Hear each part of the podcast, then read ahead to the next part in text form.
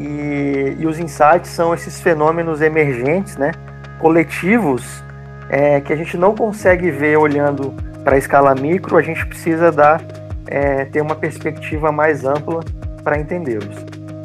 Acho que entender esses conceitos, esses mecanismos, essas ferramentas é, podem nos ensinar muito sobre como que a gente lida com o nosso dia a dia. Bem-vindos ao podcast Os 89%. Eu sou o Guilherme Tanaka do Insight e no Insight a gente tem uma nova forma de construir soluções criativas para resolver problemas de negócio. Se quiser saber mais, segue a gente lá no Instagram. Esse podcast ele nasceu da vontade de explorar os 89%. E o que, que são esses 89%? Em um iceberg, 89% dele fica escondido ali debaixo da superfície da água. E aqui a gente vai explorar os 89% de grandes profissionais, projetos inovadores e conceitos da nossa mente. Aqui a gente explora insights e como eles surgem, e também como diferentes perspectivas e expertises nos ajudam a tomar melhores decisões, tanto na nossa vida quanto em nossos projetos. Esse podcast tem o apoio da produtora de áudio Jamute. Obrigado, Jamute. Hoje a conversa é com o Guilherme Rosso, que possui mestrado em modelagem de sistemas complexos e é cofundador da Emerge, que é uma consultoria de inovação que conecta cientistas e pesquisas com o mercado. Eles já realizaram projetos com a BRF e Eurofarma, conectando tecnologia de base científica para resolver desafios de desperdício e segurança de alimentos e ciências da vida. Também é colunista da MIT Sloan Management Brasil e membro da rede Global Shapers, que é uma iniciativa do Fórum Econômico Mundial. Na nossa conversa, falamos sobre como superar os desafios do Vale da Morte na inovação da ciência brasileira, insights sobre como a Emerge nasceu e como é a metodologia que eles usam para potencializar a inovação. Também falamos sobre alguns conceitos de sistemas complexos que podem nos dar insights de como resolver melhor os nossos desafios do dia a dia. Gui, é, falando um pouco sobre a Emerge, o que, que é e o que, que, o que, que vocês fazem? Muito bom. A Emerge é uma organização que surgiu no final de 2016, início de 2017, e a gente surgiu para apoiar cientistas empreendedores. O que, que isso significa? É, a gente tem muita ciência sendo produzida no Brasil, de alta qualidade, mas ainda existe, quando a gente fala de levar essa ciência da bancada até a sociedade ou até o mercado, tem um vale da morte da inovação aí nesse meio. Então, nosso papel como organização é ajudar os cientistas empreendedores a levarem as suas tecnologias de base científica até o mercado e a sociedade. E aí, na outra ponta, é, especialmente falando de mercado, a gente também trabalha corporações e as indústrias que querem ou que estão nesse movimento de inovação, é, mas especialmente de inovação de base científica com relação é, as universidades, né, se relacionando com as universidades e tudo mais. E, então, a gente é uma organização de duas faces, uma face para os cientistas empreendedores e outra face para a indústria. E, e aí esse processo né, de transição da universidade para o mercado e para a sociedade, que tem esse vale da morte da inovação no meio do caminho, é um processo diferente para a maioria dos cientistas empreendedores em relação aos empreendedores mais tradicionais que a gente conhece, de aplicativos ou consultorias, que são muito importantes, mas os desafios são diferentes. Por exemplo, é, quando a gente está falando de negócio de base científica, a gente tem a necessidade de um capital financeiro muito mais alto. Quando a gente está falando de negócio de base científica, um, ponto, um segundo ponto é que o risco tecnológico é inerente. É, antes da gente falar do risco mercadológico, a gente precisa olhar o risco tecnológico que acompanha é, o desenvolvimento desses negócios. A gente está falando também de uma infraestrutura muito mais sofisticada. É, e aí é, são, são, laboratórios, são microscópios, são centrífugas. É, e aí a gente está falando desses negócios de base científica que muitas vezes surgem é, de dentro da universidade ou se desenvolvem no entorno da universidade. A gente está falando também de um tempo de maturidade mais longo. Às vezes um aplicativo a gente consegue desenvolver em três, quatro meses e subir no Google Play ou na Apple Store. Um, quando a gente está falando, por exemplo, de impressão 3D de células para imprimir órgãos, ou de descontaminação de superfícies utilizando ultravioleta, ou retirada de metais pesados e agroquímicos de alimentos de consumo diário. Muitas dessas tecnologias, até se tornarem produtos ou serviços, vão anos de graduação, mestrado, doutorado, pesquisa, conhecimento acumulado, depois ainda um desafio nesse Vale da Morte de inovação para prototipar, para pensar a modelagem do negócio, e aí sim é, chegar no mercado. E um quinto ponto é que a gente está falando de capital humano de alta qualificação, é, especialmente formado por mestres e doutores que vão fazer parte da equipe desses negócios é, e são as pessoas que detêm o conhecimento científico para envelopar, né, para embarcar nesses produtos e serviços. De forma Sim. geral, é, é, esse é um pouco da motivação. Acho que ao longo da nossa conversa, com as suas perguntas, eu posso contar um pouco mais do que, que a gente tem feito de forma pragmática e resultados que a gente conquistou. Sim, legal. É, é e acaba sendo um, um papel fundamental, né? Uma coisa que eu queria perguntar é o que, que de certa forma, o Brasil né, pede, é, considerando assim que a Emerge ou outras organizações similares não existissem, né? Se vocês não tivessem fazendo esse trabalho, o que, que o Brasil perde? Uma pergunta boa, acho que não tem resposta única também, mas eu acho que a gente perde potencial não aproveitado. Por exemplo, agora, com toda a questão do coronavírus, a gente está vendo a importância da gente ter ciência de ponta sendo feita, ciência básica mesmo, né? Entender como as coisas funcionam, como que o vírus age no sistema respiratório, como que é, no caso do Zika vírus, qual que é o mecanismo biológico de atuação no organismo, é, qual que é a proteína que, que, que o vírus se acopla na membrana da célula. Tudo isso é pesquisa básica que você precisa fazer ao longo dos anos, mesmo sem ter a iminência de, de, de uma epidemia ou de uma crise ou de um problema ambiental. Então, isso é conhecimento que a gente precisa ter ali latente, pronto, preparado para ser utilizado quando for necessário. O que a gente está fazendo como Emerge, a gente está indo para um lado de aplicação desse conhecimento já produzido ou que está sendo produzido e, e, uso desse conhecimento. É, por exemplo, acho que o Brasil é, tem alguns casos históricos de, de coisas muito boas que foram feitas a partir da ciência. A gente tem aí o caso da Embraer, criada lá a partir do ITA, é, com todo o desenvolvimento agora de uma, de, um, de uma indústria aeroespacial. E isso veio a partir de ciência, a partir de pessoas bem qualificadas, a partir de apoio governamental e a partir de várias iniciativas que se juntaram ao redor de um projeto e permitiram com que isso acontecesse.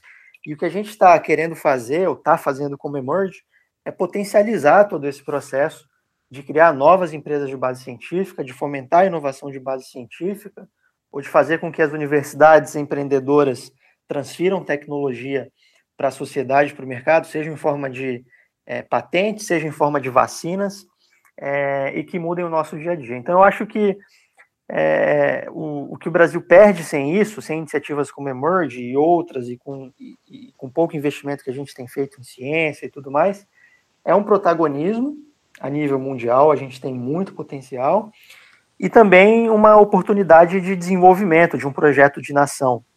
A gente tem repetido muito o seguinte, que a equação de desenvolvimento de qualquer país precisa incluir ciência, tecnologia e inovação.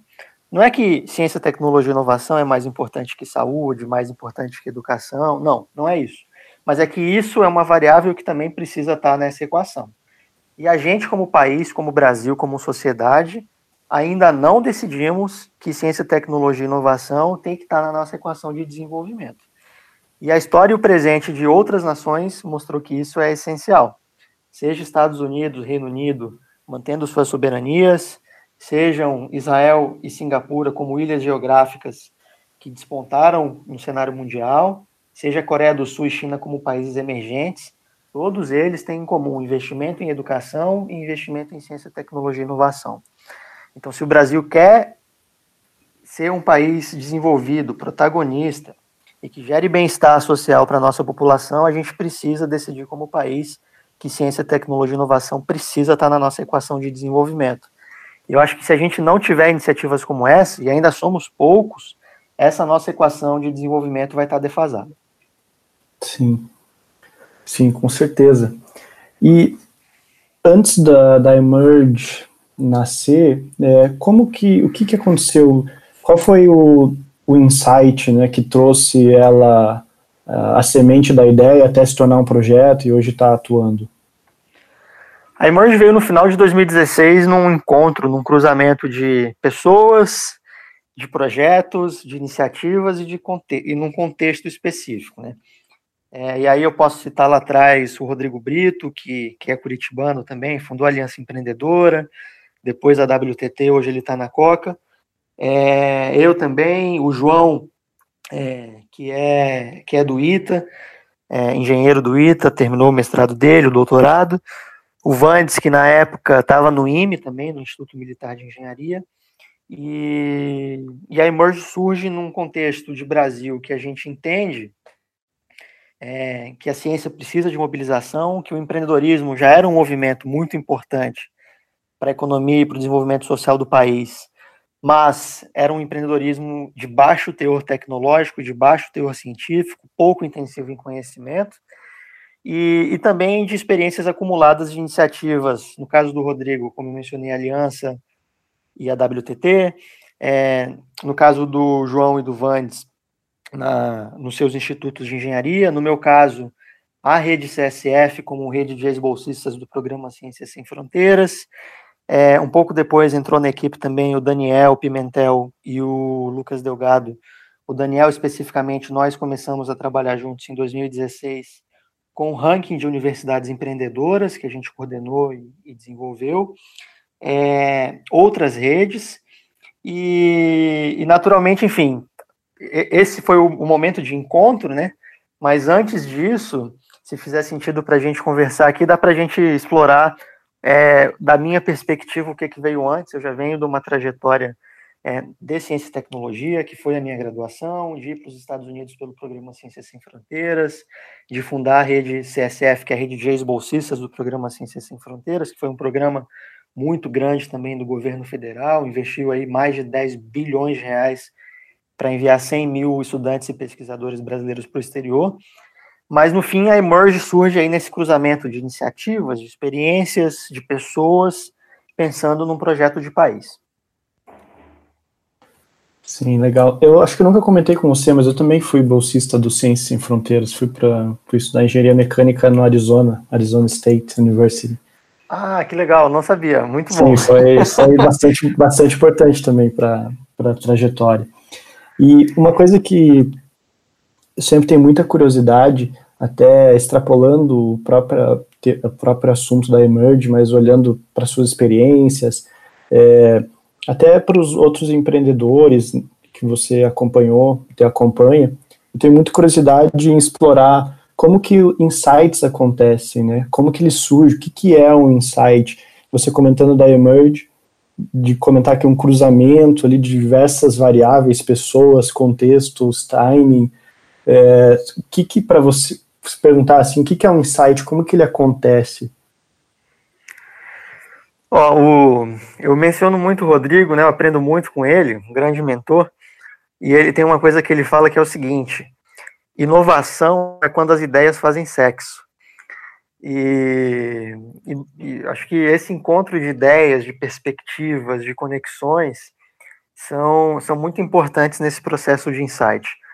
É, eu e você, né, a seu convite, na verdade, eu participei de um diálogo é, com outras pessoas sensacionais recentemente, e eu explorei um pouco da minha perspectiva de sistemas complexos, é, que foi o tema da minha iniciação científica, voltado para a física de plasma, e depois o meu mestrado voltado para a política de ciência e tecnologia, mas a perspectiva de sistemas complexos eu levo para várias coisas na minha vida, desde como eu vejo as coisas funcionando, até é, uma visão mais sistêmica de como que um projeto pode funcionar num ambiente maior.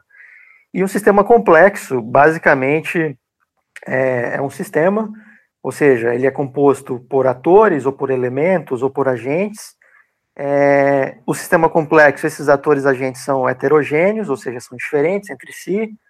Normalmente eles são muitos elementos, e eles interagem entre si com as suas vizinhanças, ou as suas relações, ou as suas conexões, ou as suas interações.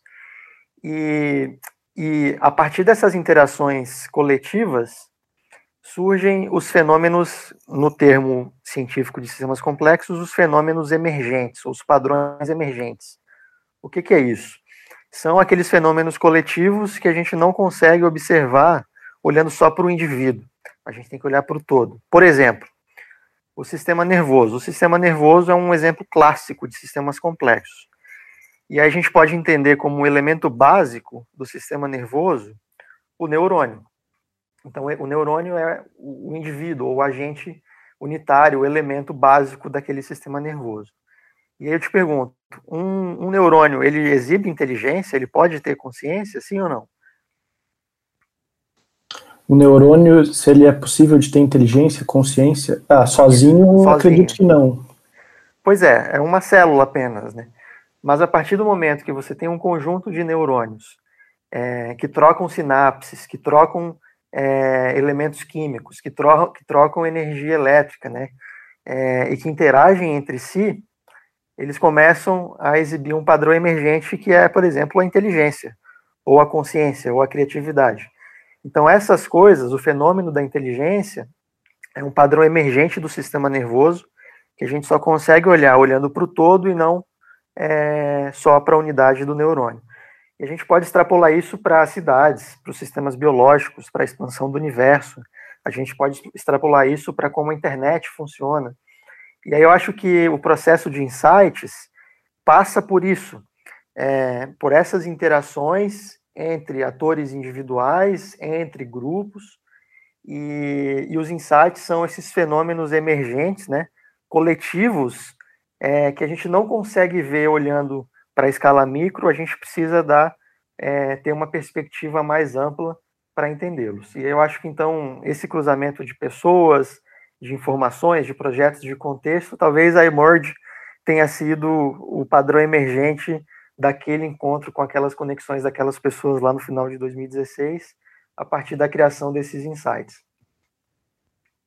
Sim, isso é muito legal. Até tenho bastante vontade de entrar já nesse tema é, de sistemas complexos, para a gente poder mergulhar nele e até entender como que essa perspectiva pode ajudar a enxergar problemas, situações e, e ajudar a criar soluções melhores, né?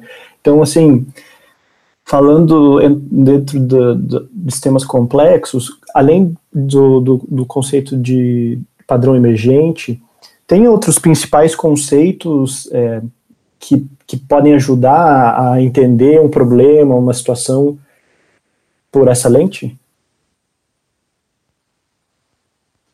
Eu acho que sim.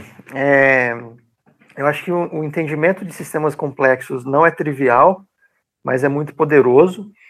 E acho que uma coisa muito interessante de sistemas complexos é, é a lente da não linearidade. O que, que significa a não linearidade, né? É que não é determinista, não é.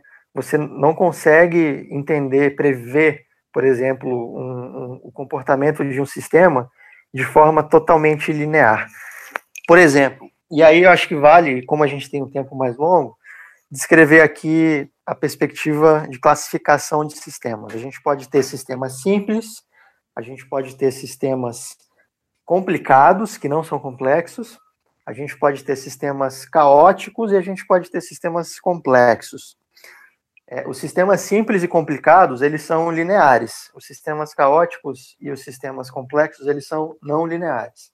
O que é um sistema simples? Por exemplo, um jogador de basquete, ele arremessa uma bola até o cesto. Se você sabe qual é a gravidade que está atuando ali, a força que o atleta de basquete fez na bola e o ângulo é, o ângulo inicial, que ele jogou a bola para cima, e a distância até a cesta, você consegue fazer um cálculo para saber se você se ele vai acertar ou não. É completamente determinista, né? É linear. É, se, se você ajusta uma variável, você tem previsibilidade quase que total. É, não tem muito o que mudar ali. Isso é um sistema simples, né? com regras muito claras. Um sistema complicado pode ser um relógio ou um avião, que tem diversas peças é, com diversos mecanismos, mas eles são previsíveis também. Se quebra uma engrenagem no relógio, ou se quebra uma turbina, ou se dá uma pane no sistema elétrico, ou se, enfim, a fuselagem está com, com algum problema, apesar de serem muitos, muitos elementos, uma vez que você identifica e conserta, o avião volta a funcionar e o relógio volta a funcionar da mesma forma que funcionavam antes. Porque são sistemas lineares, né, deterministas. Agora, é, sistemas caóticos e sistemas complexos, eles têm, é, o nome próprio já diz, né, uma complexidade um pouco maior. Um exemplo de sistema caótico pode ser, por exemplo, a fumaça de um cigarro ou um furacão. Então, quando eu não fumo, mas se você observar alguém fumando, sai uma fumacinha da ponta do cigarro. E no início, quando ela sai, ela sai bem desenhadinha, assim, bem lisa. E chega em certo momento que ela começa a ficar bagunçada ali, né? Fica turbulenta. Ela se mistura com ar e tudo mais. Da mesma forma, um furacão ou, ou, ou um tornado. E, e aí, uma característica desses sistemas caóticos é que você teria previsibilidade infinitesimal, ou seja, você que é engenheiro talvez entenda o que eu estou falando, mas vamos tentar falar numa linguagem mais clara. Ou seja, você conseguiria prever com 100% é, de, de certeza o que aconteceria com aquela fumaça ou para onde aquele furacão se deslocaria se você tivesse precisão infinitesimal. Ou seja, se a cada segundo você soubesse todas as posições, todas as temperaturas, é, todas as posições do vento, é, e todos os elementos que agem ali para aquele furacão e para aquela fumaça se deslocarem. Porém, na realidade, a gente não tem essa precisão infinitesimal, a gente não tem essa precisão 100% de entender o que está acontecendo ali naquele momento. Portanto, a gente não tem previsibilidade é, do que vai acontecer com aquele sistema caótico. Já um sistema complexo, é, diferente da fumaça e diferente da, da do furacão, ele tem algumas características ainda mais interessantes. Então, é, você tem um número de elementos muito grande, você tem um padrão, padrões emergentes. Muitas vezes você tem é, um padrão de escala muito forte também, que é universal. O que é um padrão de escala? Terremotos, por exemplo, vocês já devem ter ouvido, que estão nos ouvindo aqui no podcast, é, a escala Richter de terremotos. A escala Richter é uma escala de é, é, é, uma, é uma escala matemática né, que não é linear. É, por exemplo, um furacão, um terremoto número 4 para um terremoto, terremoto número 5, o terremoto número 5 é, é, muito mais forte do que um terremoto número 4. É, de forma não linear, não significa que um terremoto número 8 é duas vezes mais forte que o terremoto número 4. Não, o terremoto número 8 é muito mais forte que o 7, muito mais forte que o 6 que é muito mais forte que o 4, que o 5 e que o 4. É, e existem, então, essas leis de escala é, em sistemas complexos. A gente pode falar, por exemplo, em fractais. Se você. Aí você pode pensar na natureza, abacaxi, é, girassol, você pode pensar naquele animal Nautilus. Então, todos todas essas formas, o couve-flor tem leis de escala fractais ali dentro. E existem outras coisas também além da não linearidade, você tem é, multiníveis de interação dentro desses sistemas. Então, existe uma série de outras características que classificam um sistema complexo, que ele pode ou não ter é, todas essas é, características. E eu acho que, olhando para o. saindo agora da ciência, da tecnicalidade que eu trouxe e voltando para o dia a dia, acho que entender esses conceitos, esses mecanismos, essas ferramentas, é, podem nos ensinar muito sobre como que a gente lida com o nosso dia a dia. Seja você, por exemplo, um, um gestor de uma cidade que quer melhorar o trânsito, é, seja você um, um, também um gestor público que quer mobilizar a inteligência coletiva da cidade, ou do seu estado, do seu país para resolver um problema, seja você um, um, um, técnico de uma equipe de futebol que quer é, analisar as estatísticas do campeonato brasileiro para melhorar o desempenho da sua equipe naquele sistema complexo, que você controla algumas coisas dentro do seu sistema, mas tem um sistema muito maior ali fora que você não controla. Então, eu acho que conhecer esses, essas ferramentas, esses mecanismos, esses conceitos, é, trazem possibilidades de aplicação muito prática para resolver problemas do nosso dia a dia. Muito legal isso. Uma frase, uma lógica que eu gosto muito, que me lembra quando você fala disso, é que o mapa não é o território, né? mas quanto pior o nosso mapa, é mais difícil tomar decisões para o território, né? Se a gente é, tem uma visão, está considerando que algo é linear, mas na verdade é caótico ou complexo, a gente tende a errar muito feio né, nas decisões. Uma, uma dúvida que eu tenho é qual que é a relação de planejar, né, de fazer planos e, e executar os planos com sistemas complexos. E aí até trazendo um pouco, não sei se dá para trazer o próprio exemplo que a gente está vivendo, né, de tantas visões diferentes, pode ter várias estratégias com relação a, ao Covid-19. Se for pensar nisso, né, planos e sistemas complexos, é possível planejar? Como se faz para lidar? Eu acho que sim, é muito possível. Uma, uma outra característica de sistemas complexos, é, que eu não falei anteriormente na sua pergunta, é auto-organização.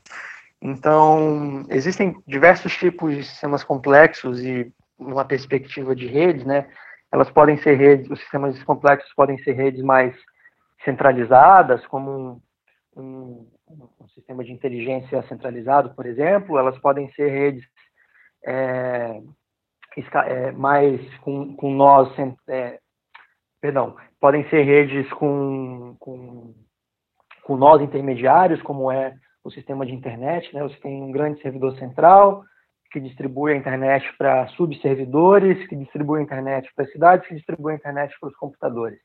Então, a cada nível você vai tendo um grau de centralidade diferente.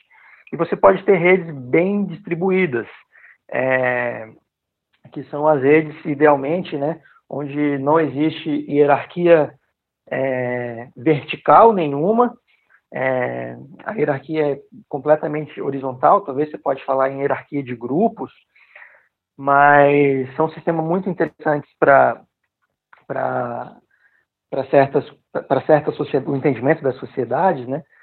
É, que são são redes bastante distribuídas de certa forma. E, e acho que olhando para o Covid a gente pode olhar a questão da auto-organização e olhar a sociedade como redes de apoio ou de projetos para combater o coronavírus.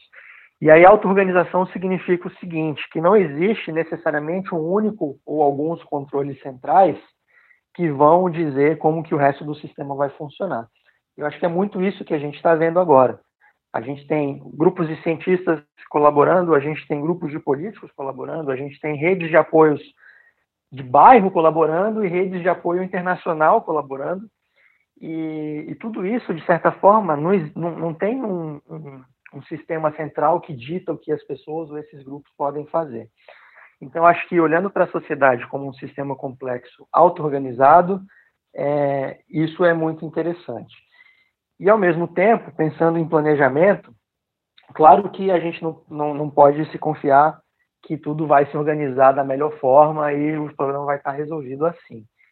E aí eu acho que coordenar essa auto-organização de certa forma, ou seja, pessoas que estão trabalhando na diplomacia, os nossos governantes é, a nível federal, estadual, municipal, que têm esse poder de articulação das redes e de comunicação, eu acho que essas pessoas têm um papel muito importante de coordenar esses grupos e essas ações, porque eles têm capacidade, têm capilaridade, e ao mesmo tempo, quando a gente olha a nível local, eu, você aqui no meu prédio, ou no nosso bairro, ou na nossa cidade, eu acho que a gente tem condições também de replicar o que está dando certo em outros lugares, observar padrões emergentes, sejam nos bairros, nas cidades, ou em outros países, e considerando que a gente também é uma, uma sociedade auto-organizada, um bairro auto-organizado, a gente pode olhar essas boas práticas e tentar replicar na medida do possível, adaptada à situação local, é, combate ao coronavírus. Muito bom. Pegando ainda a lente da, dos sistemas complexos, eu é, acho muito legal o exercício de considerar empresas e quando a gente tem, enfim, algum desafio, algo para ser resolvido, criar uma solução. É, emprestando essa lente dos sistemas com, complexos, se você fosse é, é receber um desafio dentro de uma empresa com vários setores, com vários envolvidos, é, vamos, vamos, supor que não é linear e, e, nem, e nem as outras classificações ali de sistemas, qual seria, assim, um, não necessariamente uma receita, mas uma, um, passo a, um passo após o outro para entender esse problema e para conseguir achar um, um, uma solução que realmente tenha poder para transformar ou trazer uma solução que, que, que seja é, impactante, relevante? Muito bom. É, não tenho receita realmente. Talvez o que eu possa dar minha contribuição aqui para essa pergunta de empresas é a partir da nossa experiência na Emerge. A gente tem um programa chamado Emerge Labs, que é um programa de empreendedorismo e inovação para cientistas, conectado com indústrias e corporações. E no último ano a gente fez dois programas muito legais, um com a Eurofarma, na área de ciências da vida, e outro com a BRF, que é dona, dona das marcas Sadia, Perdigão Quali, na área de desperdício e segurança alimentar. E como que funcionou é, junto com essas duas empresas? A, a gente fez uma chamada, é, definiu uma, uma área tecnológica estratégica, que foram essas duas que eu falei, Ciências da Vida para Eurofarma e Desperdício e Segurança de Alimentos para a BRF. Uma segunda etapa, a gente atraiu e selecionou, é, é, atraímos diversos projetos do Brasil, de startups e laboratórios de universidades, selecionamos 16, é, 16 equipes. Fomos para uma terceira etapa, que foi o Emerge Labs em si, e uma quarta etapa, que foi a etapa de integração das tecnologias e, e das equipes com as demandas e necessidades da indústria e vice-versa, né? Também da conexão da indústria com as demandas e necessidades dos projetos e das startups. E aí, na etapa 3 do Emerge Labs, que é o programa especificamente, a gente tem um processo de dois, que acontece ao longo de dois meses. Com uma etapa presencial no início e uma etapa presencial no fim. E no meio dessas duas etapas, a gente tem alguns desafios que as equipes têm que fazer e a gente aloca dois mentores para cada equipe. E esses dois mentores têm perfis diferentes. Na verdade, um é um articulador, que vem de dentro da corporação. Então, no caso da BRF, cada um dos 16 projetos de base científica tinha um articulador dentro da BRF para acompanhar e mentorar o projeto. E esse articulador, ele podia servir de várias formas. Ele podia falar, ah, eu acho que você precisa falar com alguém do P&D ou talvez você precisa falar com alguém do marketing ou com alguém é, da parte de negócios.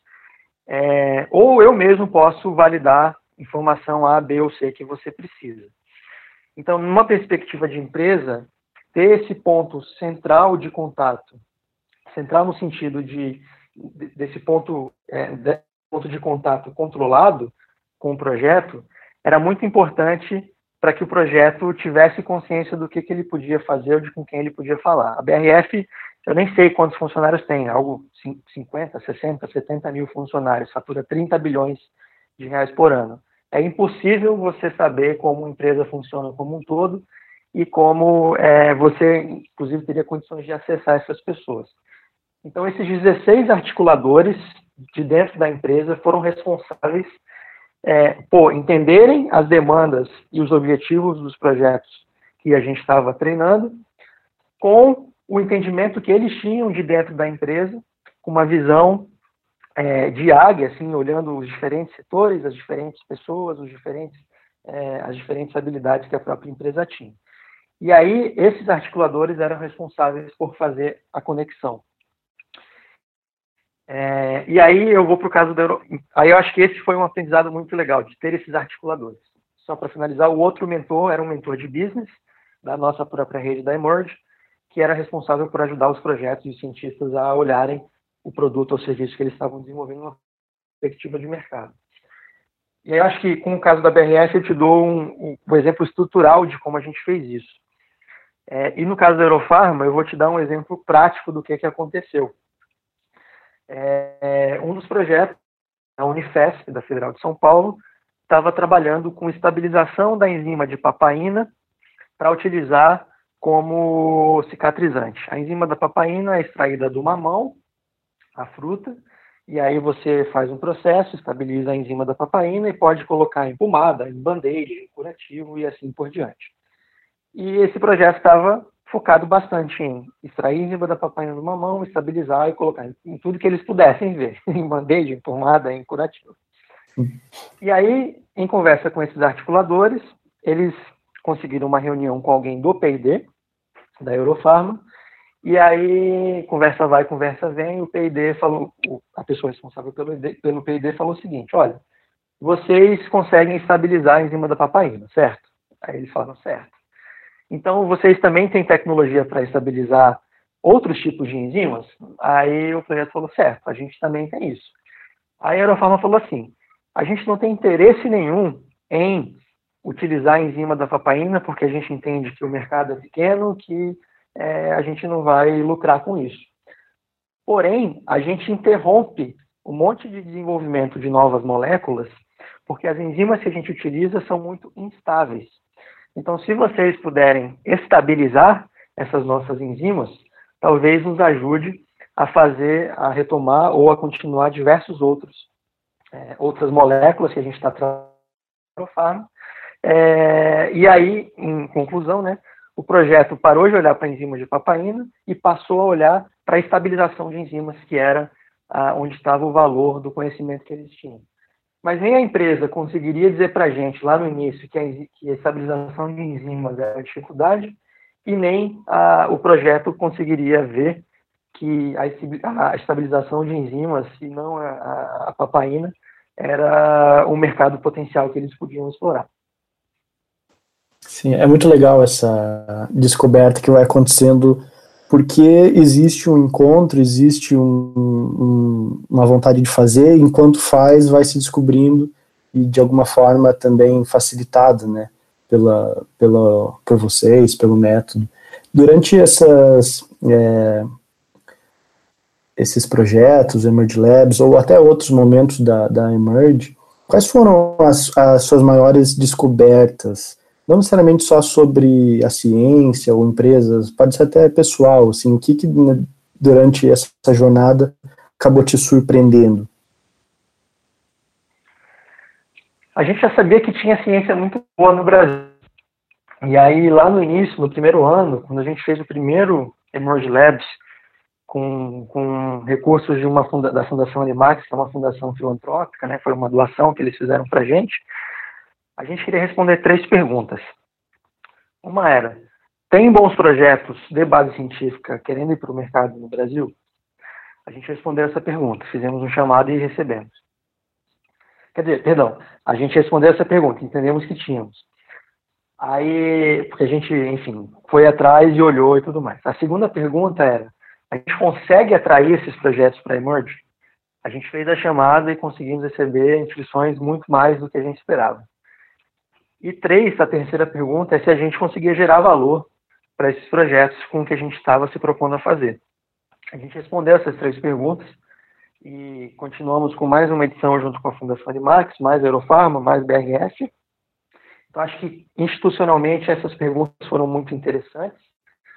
Eu acho que pessoalmente, é, é, acho um reforço do que já vinha acontecendo na rede CSF, que é o poder da coletividade, quando a gente cria uma comunidade e, e, você começa a ver o surgimento de um movimento, de alianças, né, No caso da rede CSF, lá com foco muito claro dos ex-bolsistas, do Ciência Sem Fronteiras.